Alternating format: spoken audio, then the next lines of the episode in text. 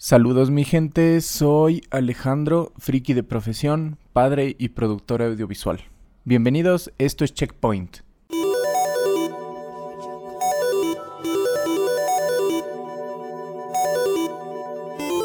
Este espacio fue creado para hablar sobre situaciones de la vida cotidiana de un geek y también para contarles a través de mi experiencia cómo he llegado a fusionar mi vida profesional con el gaming con todos mis gustos geek. Eh, también para conversar un poco sobre qué hay detrás de todas estas cosas, de estas situaciones, de ir más allá de lo que es tener un control en la mano, poder jugar un videojuego, tal vez disfrutar de una película.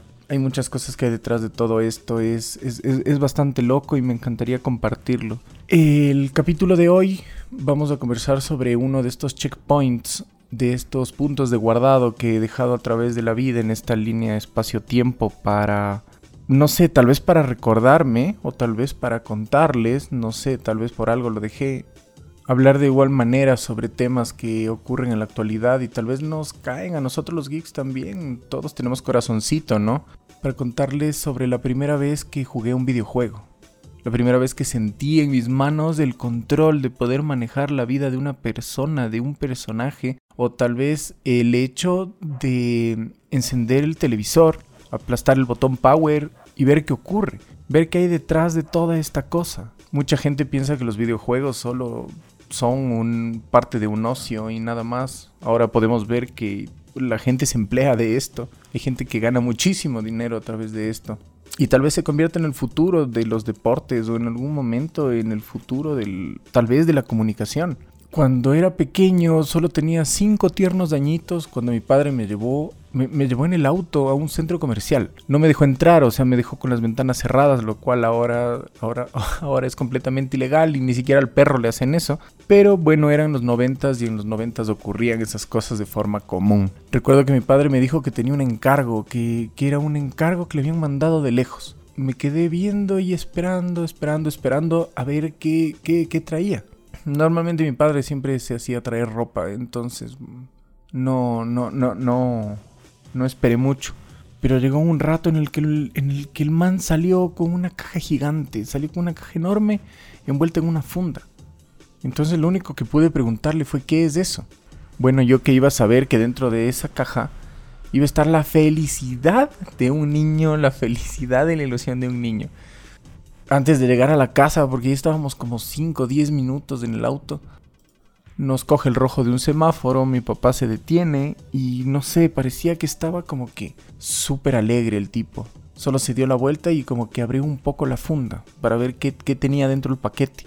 Cuando me di la vuelta solo vi una cosa gris, o sea, tenía dos tonos de gris, era una caja. Se veía extraña, pero también como que un poco futurista, porque era como que una caja volando en el espacio. Entonces fue el momento en que me, dije, mi papá me compró un robot. Mi papá compró un robot para la casa.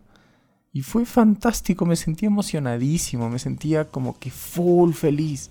Y no dije nada, solo mantenía una sonrisa de tonto hasta que llegamos a la casa. Cuando llegamos mi papá sacó la caja y yo salí corriendo a ver a mi mamá que estaba en el cuarto y él entró con la caja a mostrarnos qué era. Abrió la caja y mi papá nos quedó viendo y dijo es un Nintendo. Yo no sabía que era un Nintendo, solo sé que que, me emocionaba cada momento que él me contaba cosas sobre esa caja, sobre el contenido. Entonces solo vi que abría la caja, sacó otra caja, que era esta caja, era este robot extraño que venía acompañado de muchos cables. Muchos en esa época eran más de dos, me acuerdo, hasta ahora. Ahora casi ya no hay cables. Y se puso a conectar en el televisor. Entonces él decía, esto es un juego. Compré un juego. Bueno, si le dices compré un juego a un niño de 5 años, tal vez te imaginas, no sé, algo, algo que utilices de forma física para jugar. Pero no entendía cómo esa caja, ese robot, ese Nintendo, era, era un juego. ¿Y quién iba a creer que esa cosa me iba a cambiar la vida? Que ese momento, ese día, ese regalo, ese juego, iba a, convertirse en el momento más loco que he vivido. Uno de los recuerdos, uno de estos checkpoints importantes en mi vida, en este espacio-tiempo, en esta super línea temporal, como ustedes quieran llamarlo. Pero lo hizo, lo hizo realmente. Recuerdo que mi papá cogió una de estas cajas extrañas con un dibujo que venían junto al robot. Y es como que le abrió la boca, le puso adentro, lo cerró y aplastó un botón que decía Power. Cuando aplastó el botón de Power, la tele como que cambió, como que dio un salto a una pantalla negra y de la nada, así de la nada, vi por primera vez un videojuego. Vi por primera vez como que una luz atrás del túnel o algo así, no sé, fue súper extraño, fue como conocer el futuro, no sé, no puedo describir al 100% mis emociones de niño de 5 años, ahora que tengo 34, pero me encantó, me volvió loco ver cómo los pixeles estaban ahí, los colores fuertes, el sonido, la musiquita, la musiquita, era lo mejor. Mi papá seguía diciendo, esto es un juego. Me decía, se llama Mario. Entonces yo no entendía si la consola se llamaba Nintendo, no entendía si se llamaba Mario, si se llamaba juego, pero igual me mantuvo durante horas sentado en el piso del cuarto observando cómo mi papá manejaba la vida de un muñequito, cómo lo hacía mover con un control, o sea, qué tipo de magia tenía mi papá en ese momento, o sea, qué poder le entregaron con esa caja para poder hacer esto, para poder tomar decisiones hacia dónde va un personaje. Eso también me volvió loco hasta ahora estoy intrigado de eso. Hasta ahora sé cómo funcionan los videojuegos, sé cómo manejan su programación, pero para mí sigue siendo una caja mágica, una, una, caja súper loca. Que puedo divertirme al mismo tiempo que aprendo.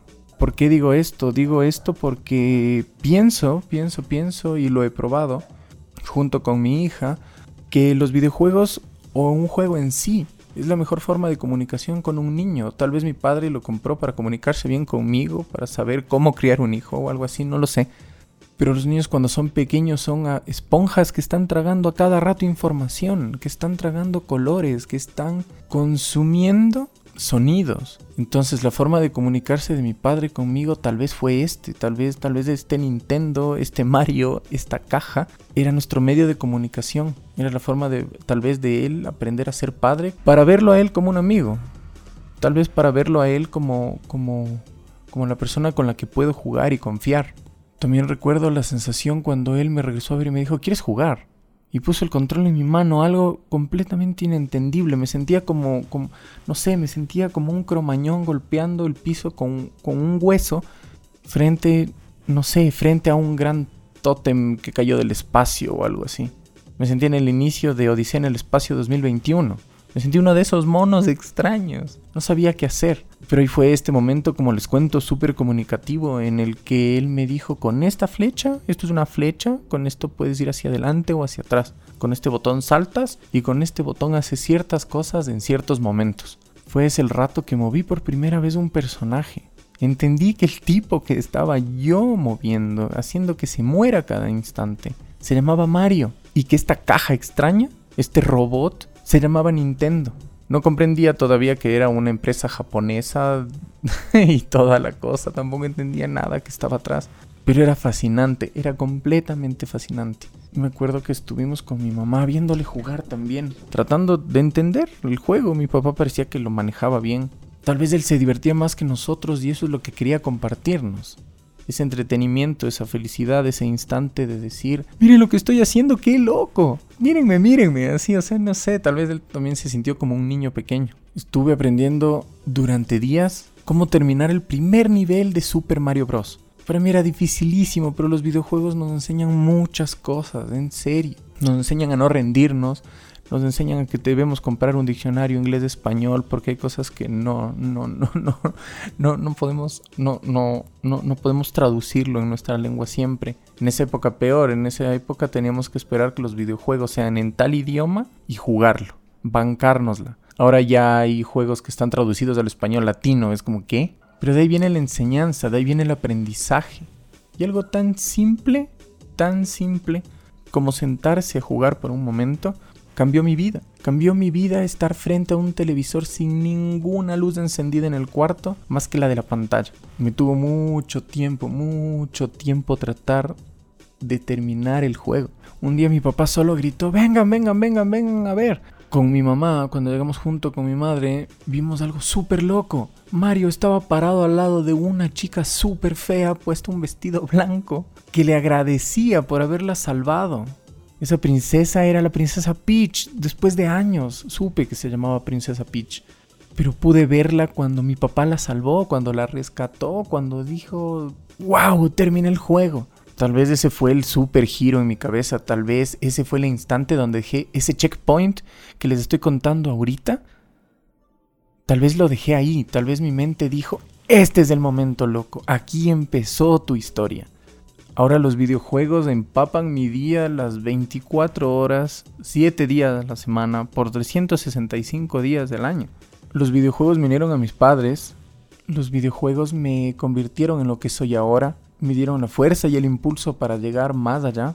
Y es lo que ahora también trato de hacer con mi hija, comunicarme a través del juego, indicarle mi pasión, que algún día se dé la vuelta y digan, miren, mi papá ese sí, el que juega los jueguitos, el que, pasa sentado frente a la pantalla, ese es mi papá. Entonces creo que fue lo mismo que pensé yo cuando era pequeño. Como miren, mi papá me enseñó que hay miles de maneras de contar un cuento, que hay muchos caminos por los que nosotros podemos elegir la vida. Los videojuegos me han enseñado cosas súper locas y a mí me encantaría compartirlo con ustedes siempre, poder conversar de estas cosas, hablar de situaciones que a diario tal vez haga que nosotros los geeks, los frikis, los gamers, como quieran llamarlo, cada momento que prendemos una consola, aplastamos el botón power, tal vez no sé, tal vez el logo de una compañía, se enciende un aparato mágico que nos saca una sonrisa o nos quita los problemas de la cabeza, tal vez nos ayuda, tal vez es un psicólogo, y yo también lo he tomado como un psicólogo, es algo que voy a conversar en algún momento con ustedes, y también darles ciertos puntos de vista que yo tengo, por favor no tomen esto como una verdad absoluta, es parte de mi vivencia, pero es ahora a lo que me dedico. Tengo ahora una revista web que habla sobre videojuegos, Estoy creando contenido de videojuegos. Estoy sentado en este preciso momento conversando con ustedes sobre videojuegos. Y qué mejor tomarlos como un punto de partida, algo que, que puede unirnos también. Me encantaría conocerlos, me encantaría escucharlos. Por favor, dejen sus comentarios. Cuéntenme su historia. Cuéntenme sus situaciones para poder topar estos temas en este podcast. Me encantaría poder crear una comunidad junto a ustedes y y, saber qué pasa con sus vidas. Yo también contarles qué pasa con la mía, qué pasa afuera. Sería genial.